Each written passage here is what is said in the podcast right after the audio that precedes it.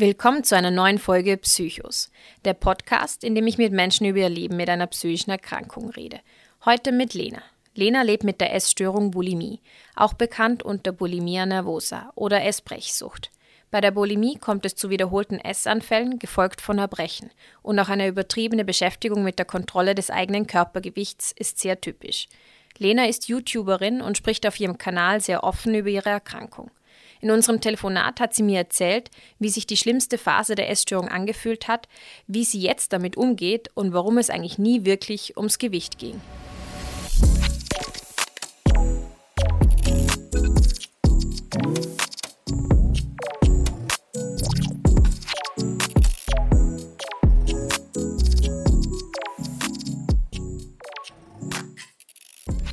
Hallo Lena, ich freue mich, dass du dir heute Zeit nimmst.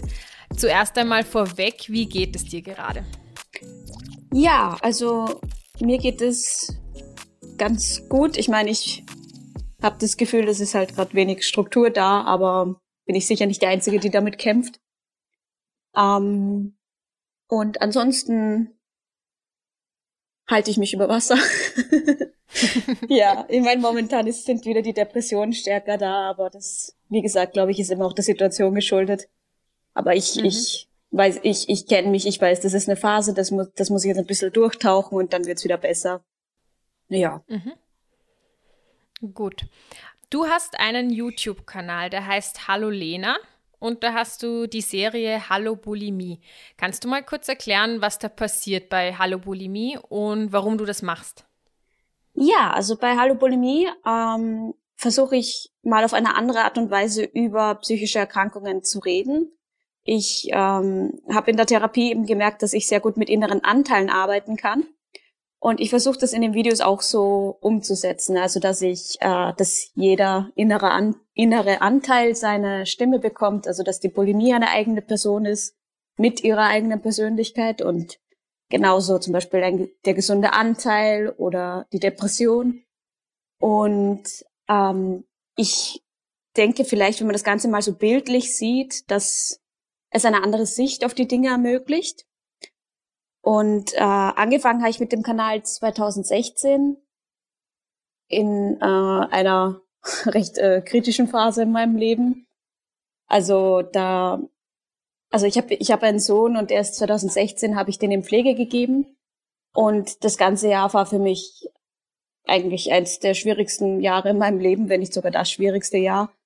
Und da habe ich dann eben mit Hallopolimie angefangen und das war wahrscheinlich auch so eine kleine Art Beschäftigungstherapie, um mal auf andere Gedanken zu kommen. Und ich habe am Anfang auch gar nicht geglaubt, dass es so viele Leute interessiert, weil ich gehe ich gehe ein bisschen mit mehr Humor an die Sache. Und ich habe geglaubt, ich werde Kommentare bekommen, wie das kann man doch nicht so machen oder das ist respektlos.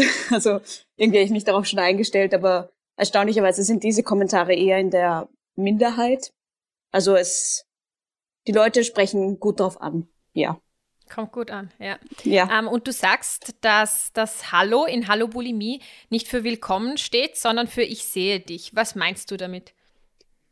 Ich habe für mich die Erfahrung gemacht, dass es wichtig ist, ähm, die Essstörung wirklich zu sehen. Also ich habe sie auch lange Zeit weggedrückt. Also ich leide schon seit 2011 unter einer Essstörung und man hat immer so eine ganz ambivalente Beziehung dazu, weil irgendwo will man sie dann haben und dann will man sie doch nicht haben. Dann ähm, will man irgendwie verdrängen, dass man eine hat. Dann wird einem aber doch irgendwie klar, okay, ich habe doch eine Essstörung und das ist doch nicht ganz gesund, was ich da mache. Und ich meine, überhaupt das, also der ganze Kanal, ich, der Kanal heißt ja Hallo Lena und die Serie Hallo Bulimie, das soll eigentlich schon verdeutlichen, dass das Ganze ein Dialog ist, also vielleicht ein, ein innerer Dialog, aber einfach ein Dialog mit sich selbst, dass man anfängt, mit sich selbst zu reden oder mit sich selbst in Kontakt zu treten. Das trifft es, glaube ich, besser. Und ich denke, das ist etwas, was nicht äh, so oft gemacht wird, weil man sich mhm. sehr oft am, am Außen orientiert und sich selbst dann ein bisschen verliert. Und ja.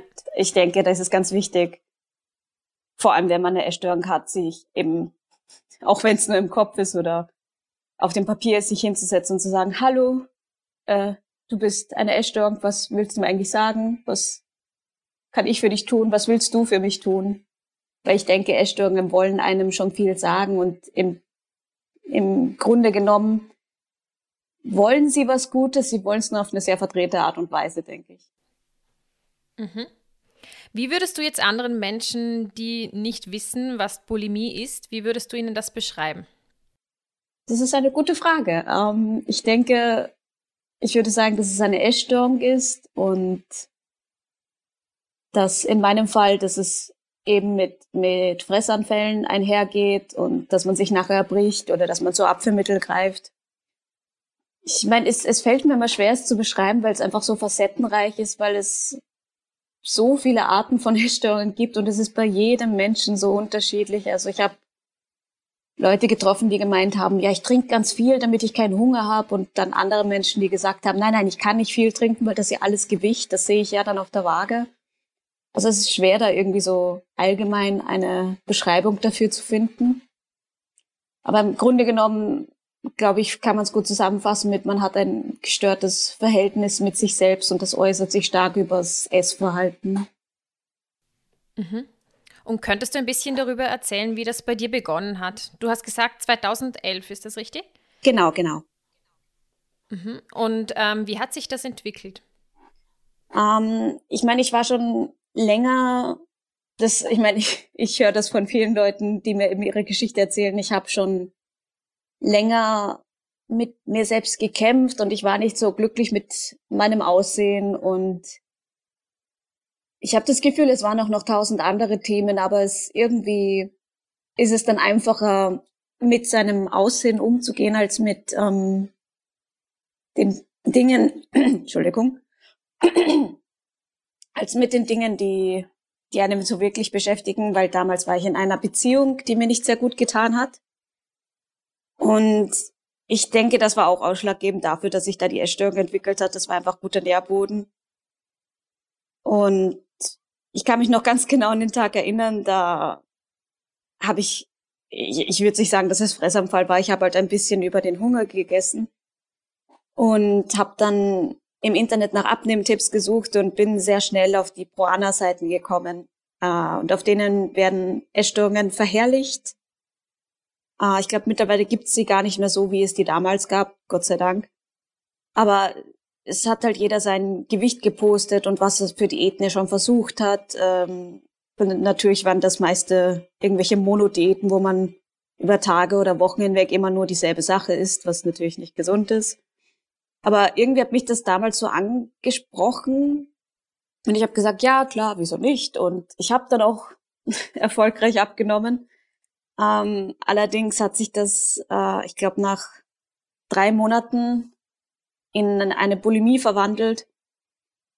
Und von da an ging es irgendwie nur noch bergab. Also ich weiß noch, nachdem ich mich das erste Mal übergeben habe, habe ich gedacht, oh Gott, das mache ich nie wieder, das war so schrecklich. Und ich habe eben nicht gewusst, dass das nur der Anfang war und dass da sehr viel ins mhm. Rollen mhm. kam dadurch. Und warum glaubst du, war es bei dir genau das Gewicht, auf das du dich da so fokussiert hast? Ich glaube, so im Nachhinein denke ich, ich hatte das Gefühl, das kann ich noch am einfachsten beeinflussen. Denn ich, ich, eben wie gesagt, es gab eben diese Beziehung, in der ich nicht glücklich war und ähm, schulisch war ich auch nicht sehr zufrieden mit meinen Leistungen. Und ich glaube, es war in dem Moment einfacher, an seinem Gewicht rumzubasteln, als sich diesen Dingen anzunehmen. War das Gewicht davor schon öfters Thema? Ähm, ja, also ich habe immer wieder drüber nachgedacht. Ich hatte immer das Gefühl, dass ich sehr viel mehr war als ähm, meine Klassenkameraden zum Beispiel. Äh, ich meine, ich weiß nicht, ob ich es einfach sehr verzerrt wahrgenommen habe oder ob so war, weil ich ich glaube, ich habe kein gutes Körperbild. Also ich nehme mich nicht sehr realistisch wahr. Und ich meine, es gab es gab nicht viele Situationen, in denen mich Leute jetzt irgendwie meines Gewichtes wegen runtergemacht haben. Ähm, aber ich habe, ich hab, glaube ich, vieles drauf bezogen. Also dass zum Beispiel nicht die Beziehung hatte, die ich äh, haben wollte, habe ich auf mein Gewicht bezogen und ich habe gedacht, solange du so aussiehst, wie du aussiehst, kriegst du ohne niemand besseren. Also irgendwie war das der Dreh- und Angelpunkt für alles. Egal, was in meinem Leben abgegangen ist, äh, das war der Grund dafür. Also es war nicht, dass ich ähm, mich nicht durchsetzen konnte oder nicht klar sagen konnte, was ich wollte. Nein, es lag alles an meinem Gewicht. Und ich meine, jetzt mit sehr viel mehr Jahren Erfahrung weiß ich, das war wahrscheinlich einfach der, der einfachste Umgang für mich mit den ganzen Sachen. Mhm. Also hast du die Bulimie auch irgendwie als Ausweg gesehen? Ja, aber eben, wie gesagt, damals nicht so bewusst. Aber, aber ich denke, es war schon für mich so eine Art ähm, Dampf ablassen. Und ich meine, Bulimie ist ja auch etwas, das sehr selbstschädigend ist und vielleicht ähm, wollte ich mich auch absichtlich selbst schädigen, weil ich gedacht habe, oh Gott, du verdienst eh nichts Besseres oder kriegst das ohnehin nie besser hin. Mhm. Und du hast gesagt, es ist dann schlimmer geworden. Bis zu welchem Punkt? Wann hast du die Hilfe geholt? Ähm, eben 2011 hat es angefangen und 2012 war dann mein schlimmstes Jahr. Da bin ich in eine eigene Wohnung gezogen. Die hat mir allerdings wahrscheinlich auch, weil ich so tief in der Bulimie war, nicht gut getan. Ich ähm, habe nach ein, zwei Wochen kein Geld mehr gehabt von meinem Gehalt. Also es war einfach alles weg. Und ich meine, Gott sei Dank bin ich jetzt nicht ins Minus gegangen, habe mir Schulden angehäuft, weil ich weiß, dass das viele Leute auch machen. Ähm, ich, ich weiß auch gar nicht mehr so genau, wie ich eigentlich da über die Runden gekommen bin, weil ich hatte überhaupt nichts zu essen zu Hause, einfach weil es so schnell wieder weg war. Ich hatte täglich mehr, mehrere Fressanfälle und ich habe eigentlich auch kaum geschlafen. Also es war eine, eine, eine sehr schreckliche Zeit und irgendwie so in der Erinnerung ist es wie ein so ein grauer Blob voller voller Wut und und Verzweiflung.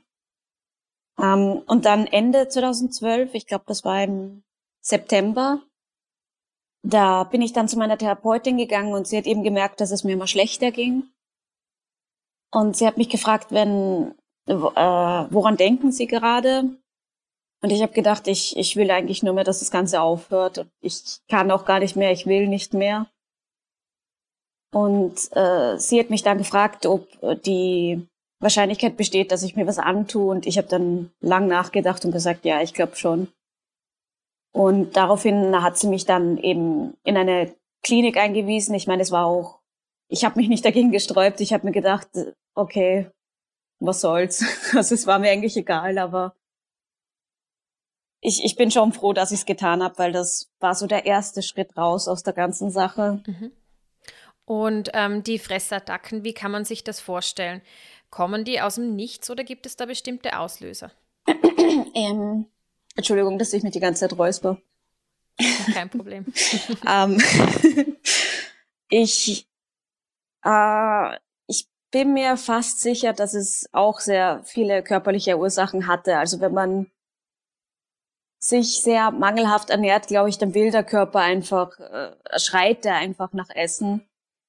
Und irgendwie, die, die Fressattacken waren bei mir immer mit, gefüllt mit sehr ungesunden Lebensmitteln. Ich ähm, habe mir zum Beispiel, was häufig vorkam, so eine Tiefkühltorte gekauft und zwei Liter Eis und das war zum Beispiel eine Fressattacke.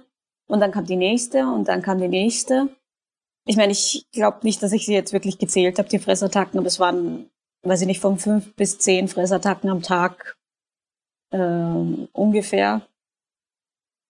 Und nachdem ich das eben alles gegessen habe, habe ich mich übergeben und dann habe ich wieder gegessen, dann habe ich mich wieder übergeben. Also es war ein sehr trauriges Dasein eigentlich. Mhm. Wie fühlen sich die Esserdacken an? Wie fühlt sich das an?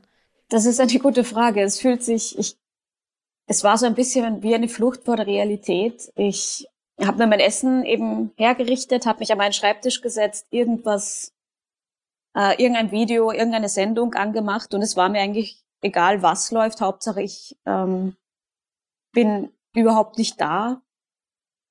Also das ist mir auch erst viel später klar geworden, dass es eigentlich eine eine Art Flucht war vor dem, was gerade in dem Moment äh, da war. Und ich, ich habe das auch von anderen gehört. Man ist dann in dem Moment, wo man die Fressattacke hat und während man sich übergibt, man ist überhaupt nicht da. Und es ist, glaube ich, auch sehr sinnbildlich, weil man diesen, ich meine, ich hatte so unheimlich oft Schmerzen, also Bauchschmerzen nach den Fressattacken, weil ich einfach so viel gegessen habe.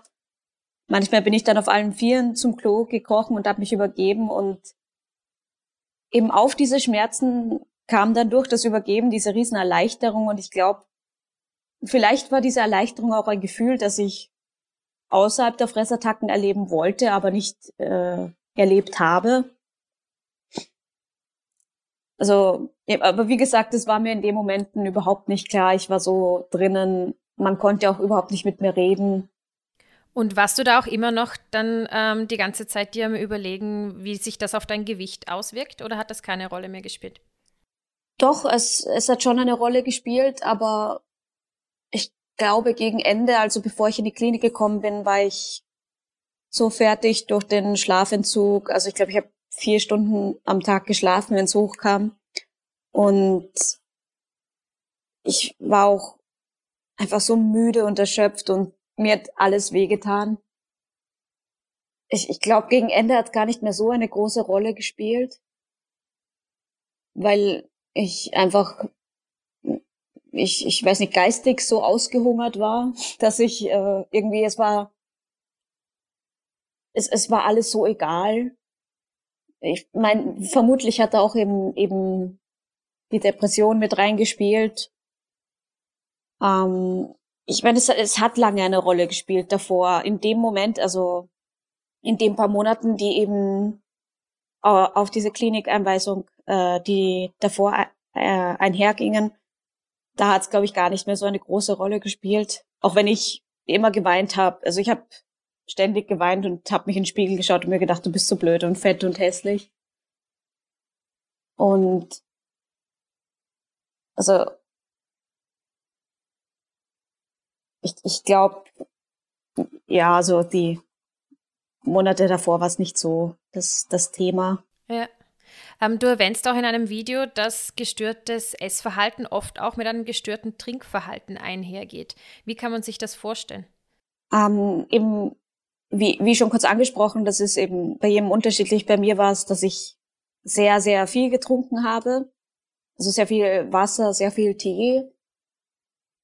Äh, das waren, glaube ich, drei bis vier Liter am Tag. Und äh, ich habe davor zwar schon viel getrunken, aber es wurde eben dann immer mehr, um eben dem, dem Hunger entgegenzuwirken, weil ich gedacht habe, wenn mein Magen gefüllt ist, dann brummt er nicht und dann will er auch nicht zu essen und dann kann ich dieses Gefühl leichter wegschieben.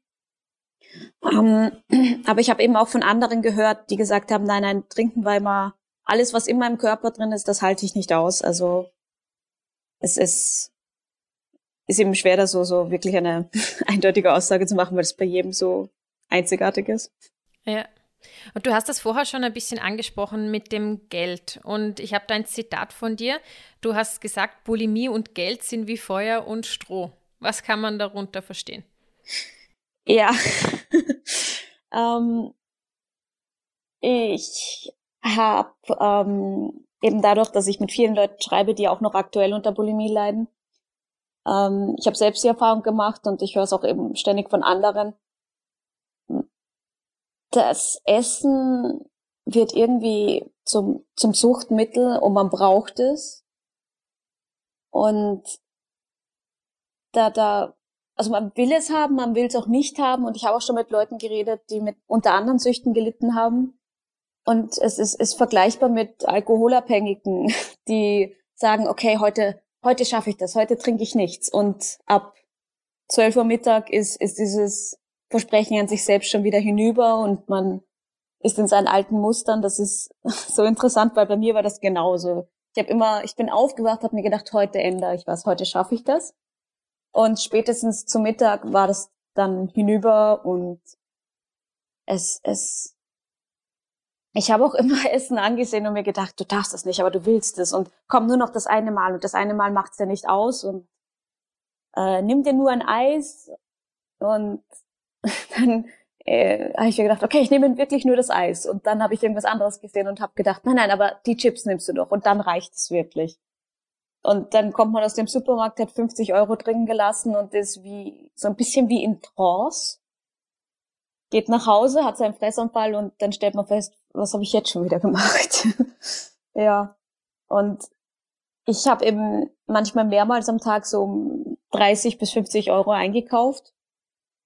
Und äh, na natürlich muss sich das irgendwie aufs Geld auswirken, weil man man man kann nicht mit so einem normalen, also normal mit so einem Durchschnittsgehalt so eine Sucht wirklich finanzieren. Manche greifen dann auch dazu, dass sie eben Lebensmittel stehlen von Supermärkten oder von Verwandten. Und ich habe mich auch schon äh, da, also in dieser Lage befunden, wo ich äh, meinem Vater mehr oder weniger die Regale leer geräumt habe und er hat überhaupt nicht verstanden, was eigentlich los ist. Also wusste er das gar nicht von deiner Bulimie? Ich weiß nicht, ob er es zu dem Zeitpunkt schon wusste. Ich glaube nämlich nicht. Ähm, er hat es dann, also er hat es dann im, im Verlauf erfahren. Aber ich, ich war auch eben, ich war unglaublich abweisend und grimmig und man konnte überhaupt nicht mit mir reden. Also es, es war sehr schwierig. Ja. Was würdest du sagen, bedeutet Essen für dich? Um, ähm, das ist eine gute Frage. Ich, ähm, ich bin mir nicht so sicher. Was bedeutet denn Essen für mich? ich denke, es, es ist etwas, etwas, ja, etwas Notwendiges, etwas, das wir brauchen. Einfach ein, ein Grundbedürfnis und ich habe aber gleichzeitig auch das Gefühl, es ist etwas, ähm, das oft stellvertretend die Rolle für etwas anderes einnimmt. Ich meine, es ist, es ist immer noch nach all den Jahren und nachdem ich sagen würde, ich, ich bin schon lange in Genesung, immer noch so ein Hassliebe-Thema. Denn ich weiß, ich muss essen und ich weiß auch, äh, auch wenn man das als Essgestörter vielleicht äh, nicht so gern sagt, aber ich weiß auch, dass ich gern esse und dass ich essen will. Aber ich, ich äh, kann nicht in den Supermarkt gehen oder in den Kühlschrank schauen, ohne zu denken, das solltest du essen, das solltest du nicht essen. Das, das nervt schon. Ich glaube, das ist auch das Schlimmste an der Essstörung, dass es einen so lange, auch wenn es schon vorbei ist, wenn die schlimmste Phase überstanden ist, es begleitet einen immer noch. Wie hast du es geschafft, ähm, da rauszukommen aus dieser schlimmsten Phase? Ähm, da war sicher ähm, auch der Klinik, Klinikaufenthalt daran schuld. Also der, ich, ich weiß nämlich, dass ich, als ich eingeliefert wurde, saß ich eben in einem Warteraum und habe mir gedacht, ganz toll gemacht, Lena, jetzt bist du ganz weit unten. Und ich, ich, ich kann mich noch so lebendig daran erinnern, weil da war ein Radio und da lief von von Amy Winehouse Rehab und ich habe gedacht, das passt wunderbar. also so ganz wie, wie, wie ein Zeichen. Und ähm, während ich in der Klinik war, habe ich immer das Gefühl gehabt, ich habe, äh, ich bin ganz unten angekommen. Ich habe mir lustigerweise nie so viele Sorgen darüber gemacht, äh, dass jemand rausfinden könnte, dass ich eine Essstörung habe, weil eben das war so ein Zeitpunkt, da war mir fast alles eigentlich egal. Ah, bis natürlich, bis auf mein Gewicht, das war mir natürlich nicht egal. Aber ähm, ich, ich habe äh, dav davor irgendwann mal äh, so ein Zitat gehört, ich glaube, das war in einem Film oder irgendeiner Serie, so, hey, wenn, wenn du ganz unten angekommen bist, dann geht's auch nur mehr bergauf. Und irgendwie habe ich das auch immer so leise im Hinterkopf gehabt, so, na ja, schau, wenn du jetzt wirklich ganz unten bist, es gibt nur mal eine Richtung, in die du gehen kannst. Und ich meine, es hat noch, ich glaube, Ende 2013 war ich erst wirklich wieder so, so, oder Mitte 2013, genau, war ich erst wieder stabil oder stabiler. Davor war es immer ein Auf und ein Ab und äh, Rückfälle haben und keine Rückfälle haben. ich meine, das, wobei mir die Klinik wirklich sehr geholfen hat, ist, dass dadurch, dass es eben feste Essensmengen gab, hatte ich nicht mehr die Möglichkeit, dauernd Fressanfälle zu haben. Und ich glaube, das war zu dem Zeitpunkt sehr, sehr wichtig, auch wenn es danach immer wieder Fressanfälle gab. Was nicht mehr jeden Tag, es waren nicht dieselben Mengen. Also es hat mich mal aus diesem Muster rausgerissen. Und das war unheimlich wichtig zu diesem Zeitpunkt. Und ähm, ich, ich weiß aber auch, dass ich, äh, wenn ich Ausgang hatte von der Klinik, ich schon sehr oft die Möglichkeit genutzt habe, um Fressanfälle zu haben. Und das sind dann diese ganz tollen Geschichten, wo man sich irgendwo, einem, irgendwo hinsetzt und Mengen verschlingt und dann auf ein öffentliches Klo geht und sich übergibt. Also so Sachen, wo ich mir heute denke, warum habe ich das gemacht? Oder, oder wie, wie, wie bin ich eigentlich dort gelandet?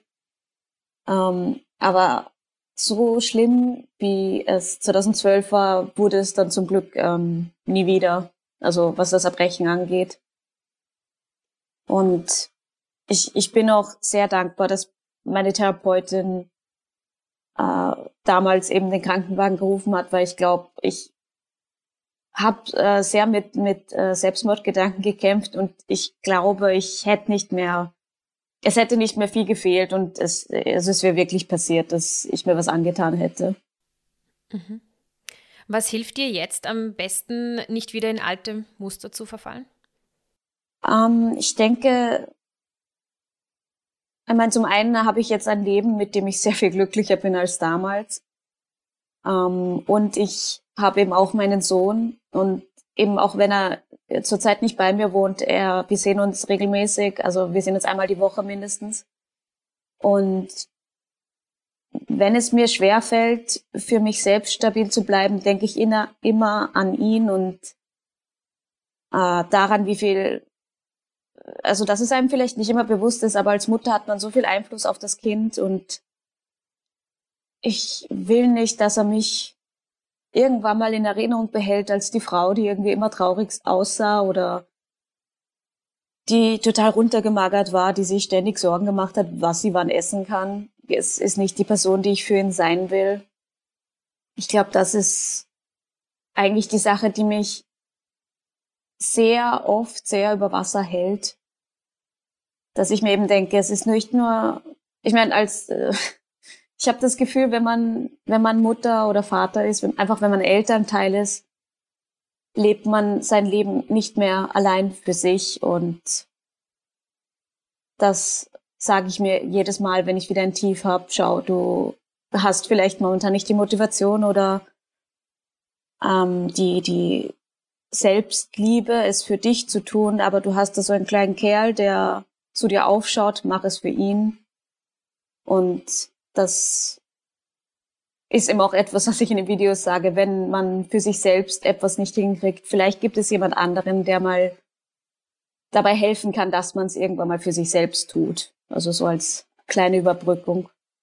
Weil es, ich glaube, ich mache es auch eben für mich selbst, aber es sind eben sehr einge, ähm, eingebrannte Muster und aus denen rauszukommen braucht Zeit und ich merke, dass ich schon sehr viel weiter bin, aber ich habe noch einen, auch noch einen sehr weiten Weg vor mir.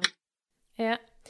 Gibt es auch bestimmte Methoden, die du verwendet hast, ähm, zum Beispiel kurz vor einer Fressattacke, dass du es eben nicht tust?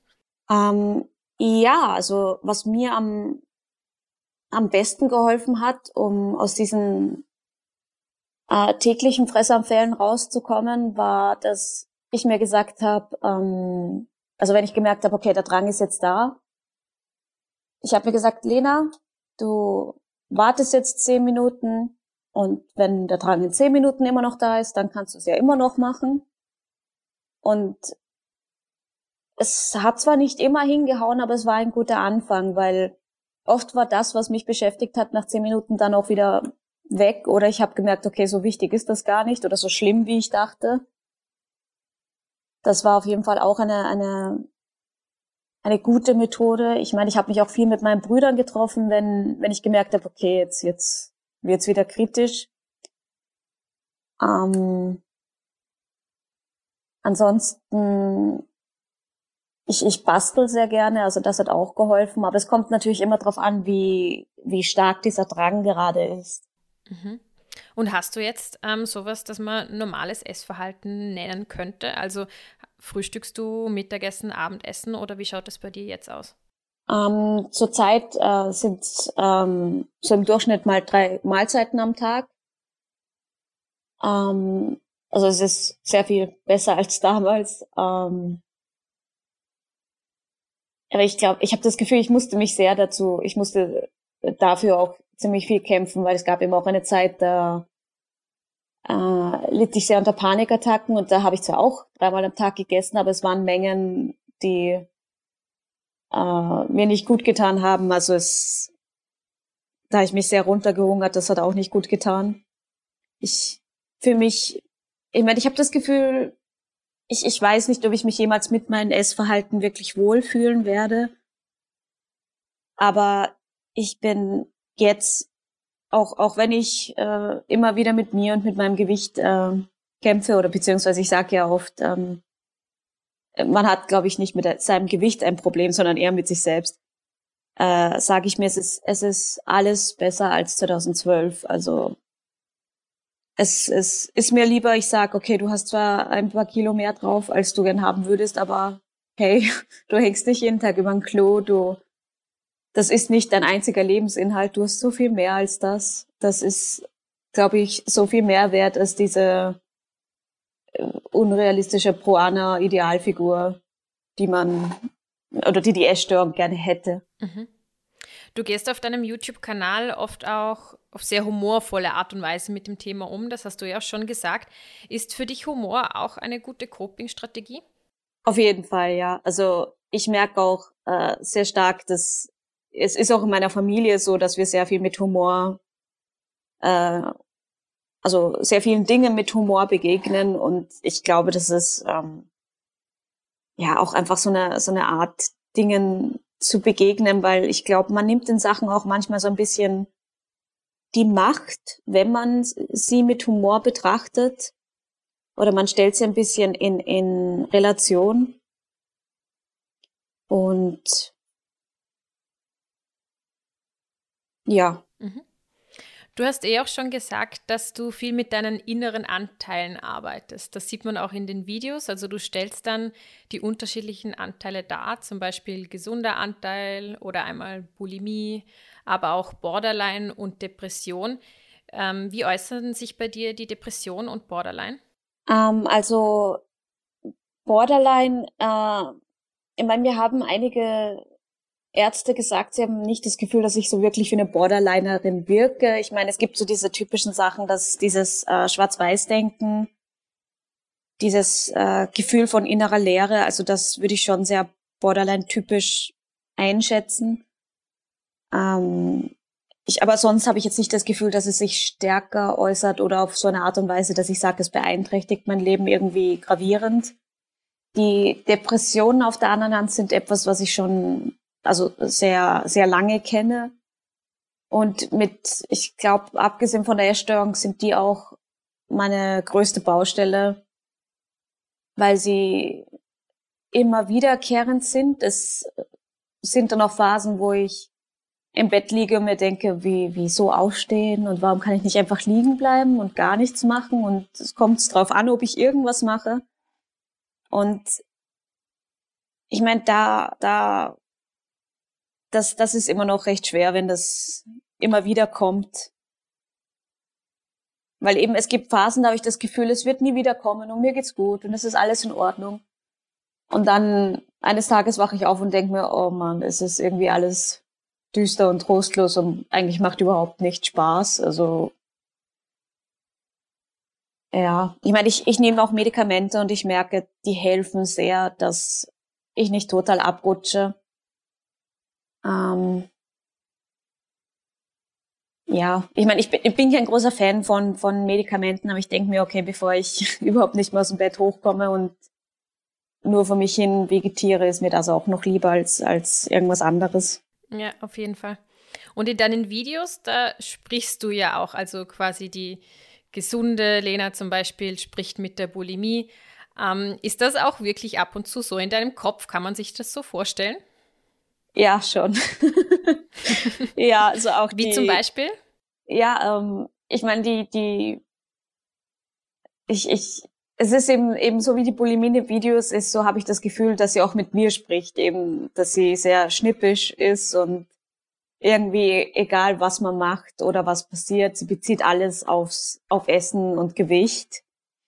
Und der, der, ich meine, der, der gesunde Anteil ist dann auch immer der, der eben mich versucht, wieder immer so ein bisschen zu erden, so, hey, Lena, schau, Bulimie mag das und das jetzt gerade sagen, aber nimm's nicht so ernst, das ist schon okay, du gibst dein Bestes. Also es ist, es ist schon so, also in meinem Kopf, ich meine, ich stelle mir Sachen sehr gern bildlich vor. Und auch eben die, die Bulimie vom Aussehen her, ich habe es mir irgendwie immer so vorgestellt mit total verwuschelten Haaren und einem dreckigen T-Shirt. Irgendwie. Es war immer, immer so meine Vorstellung von der Bulimie. Ähm, du hast auch einmal ein Video zum Thema gemacht, wie redet man mit einer psychisch kranken Person. Wie hättest du gerne, dass man mit dir redet, beziehungsweise wie hättest du es früher gern gehabt, dass man mit dir redet? Ich meine, ich habe das Gefühl, dadurch, dass ich jetzt eben stabiler bin, kann man mit mir auch besser reden. Früher, ich meine, das, das Problem ist auch, ich, ich war unheimlich ablehnend und wenn man mit mir über irgendwas reden wollte, hab, bin ich überhaupt nicht drauf eingegangen. Ich glaube, wenn man ähm, aber ich meine, das ist wieder dieses, äh, äh, wie sagt man, hätte, hätte Fahrradkette. Ich, ich, äh, vielleicht, wenn ich, wenn jemand gesagt hätte, hey, schau, ich weiß, dir geht's nicht gut und ich weiß, es fällt dir nicht leicht, aber ich, ich habe ein offenes Ohr, wenn du irgendwas brauchst, das ist egal was, ruf mich an, schreib mir, schick mir einen Brief, ich, ich bin da. Weil ich glaube, gerade das oder davor haben psychisch kranke Menschen immer am meisten Angst, dass sie sich öffnen und dann abgelehnt werden oder nicht die Reaktion bekommen, die sie erwarten. Ich, ich meine, ich habe auch das Glück, dass ich einige Menschen in meinem Umfeld habe, also in meiner Familie, die sehr, sehr mütterlich sind und die, die auch sehr auf mich schauen. Ja, ich glaube, es ist einfach wichtig, wenn man psychisch krank ist, zu wissen, es gibt zumindest eine Person, die man anrufen kann, der man schreiben kann, irgendjemand, der es ist, man muss nicht mal irgendwie groß was dazu sagen. Ich glaube, zuhören alleine ist schon, also zuhören, nachfragen, das ist schon unheimlich viel wert. Weil das Ganze mit sich rumtragen und immer wieder in seiner eigenen Suppe rühren, das, das macht es nicht unbedingt besser. Mhm. Gibt es auch bestimmte Vorurteile rund um Essstörungen, die du kennst oder mit denen du schon konfrontiert wurdest? Ähm, ja, ich denke, das größte Vorurteil hat immer mit dem Gewicht zu tun. Also wenn man nicht gerade so aussieht, ähm, ich meine, sehr, sehr stark überzeichnet, aber wenn man nicht gerade aussieht, als ob man frisch aus dem KZ kommt oder so, glauben die Menschen immer, ach, dir geht's eh gut, ach, das passt eh, es ist alles in Ordnung. Aber auch wenn man Normalgewicht hat oder auch wenn man Übergewicht hat, man, es kann einem trotzdem nicht gut gehen. Ich meine, natürlich, wenn man die Essstörung wirklich sieht, macht man sich Sorgen, aber ich habe auch oft erlebt und auch gesehen, dass wenn man gesünder aussieht, das Umfeld denkt, ach okay, da ist wieder alles in Ordnung und äh, da muss man auch vielleicht nicht mehr ganz so drauf schauen. Äh, aber dem, dem ist eben nicht immer so. Es, man kann ein gesundes Gewicht haben. Man kann auch äh, von außen funktionierend wirken und äh, trotzdem kann innerlich alles zusammenstürzen und bröckeln. Also ich glaube, essgestörte Menschen können oft sehr lang eine Fassade wahren. Mhm. Du hast am Anfang, du hast am Anfang auch gesagt, dass ähm, die Bulimie kann es auch gut mit einem meinen. Da wollte ich noch nachfragen, was hast du damit gemeint? Ähm, ich meine, ich, ich habe oft die Essstörung sehr hinterfragt. Also so, warum ist sie gerade auf, warum ist sie gerade bei mir aufgetaucht und was will sie mir eigentlich sagen? Und ich glaube, im Grunde genommen wollen diese Zustände, diese Erkrankungen schon irgendwo etwas Gutes für einen. Sie wollen einen schützen oder ich glaube, ich meine, ich rede immer über die Bulimie so, als wäre sie irgendeine fremde Person, aber irgendwie fällt es mir so dann am leichtesten drüber zu reden. Ich glaube nämlich, die Bulimie meint, hey, schau, wenn du abnimmst und schön aussiehst, dann haben dich alle lieb und dann musst du dir keine Sorgen machen, dass dich jemand nicht gern hat. Ich, ich glaube eben, sie, sie will was Gutes, nur eben auf eine sehr verkorkste Art und Weise. Ich glaube auch, dass Depressionen einen irgendwo was Gutes wollen, dass sie sagen, hey, schau, die Welt ist dir zu viel und ich, ich kann dich davor beschützen, bleib bei mir und wir, wir bleiben, keine Ahnung, im Bett oder zu Hause, dann kann dir nichts passieren. Also ich glaube, psychische Erkrankungen können einem wirklich unheimlich viel sagen. Also wenn man, wenn man hinhört, wenn man, wenn man es erkennt. Und gibt es abschließend noch etwas, das du unbedingt gerne hättest, dass Menschen wissen über psychische Erkrankungen? es ist vollkommen normal. Es, ähm, ich meine, ich, ich krieg so viele Nachrichten, dass Leute nicht wissen, äh, an wen sie sich wenden sollen und wie sie es jemandem sagen sollen, dass sie Angst haben, wie Menschen darauf reagieren. Ich würde mir so sehr wünschen, dass, dass wir in der Welt leben würden, wo man wüsste, dass das genauso normal ist wie ein Schnupfen oder wie eine Erkältung und dass es auch jeden treffen kann. Und äh, manche Leute schreiben mir auch, aber ich habe doch eigentlich so ein gutes Leben und eigentlich geht's mir auch ganz gut. Ich habe keinen Grund dafür. Wenn ich hab glaubt, wenn sowas auftritt, wird im wird ein Grund da sein. Also man, ich glaube, man nimmt sich auch selbst da nicht so ernst in seinen Gefühlen, was sehr schade ist. Ich würde mir insgesamt gern wünschen, dass man einfach offen drüber reden kann und nicht irgendwie dann so stigmatisiert wird. So, keine Ahnung. Hey, du hast Depressionen, aber wieso gehst du dann raus, wenn du Depressionen hast? Oder was, du hast Essstörung, aber du isst ja gerade. Also, ja. ich glaube, ich, ich, ja, es klingt komisch, wenn ich sage, ich würde mir wünschen, dass es normaler ist, aber ich glaube, ich würde mir einfach wünschen, dass Leute sehen würden, okay, es, es ist, keine Ahnung, man ist kein ich meine, passend hier, hierfür, man ist kein Psycho, wenn man das hat. Das, es, es, ist, es ist okay, es ist normal, wir, wir, es wird behandelt und man schaut, dass es einem besser geht. Man hat damit sicher länger zu kämpfen als mit einer einfachen Erkältung, aber es verdient genauso viel Beachtung, es gehört behandelt. Und es ist wichtig, dass man sowas behandelt, weil es, es kann sehr, sehr schnell zum Selbstläufer werden und man kann sich selbst und anderen Leuten dadurch wirklich das Leben sehr schwer machen. Und das ist einfach schade. Mhm. Ja. Dankeschön. Danke.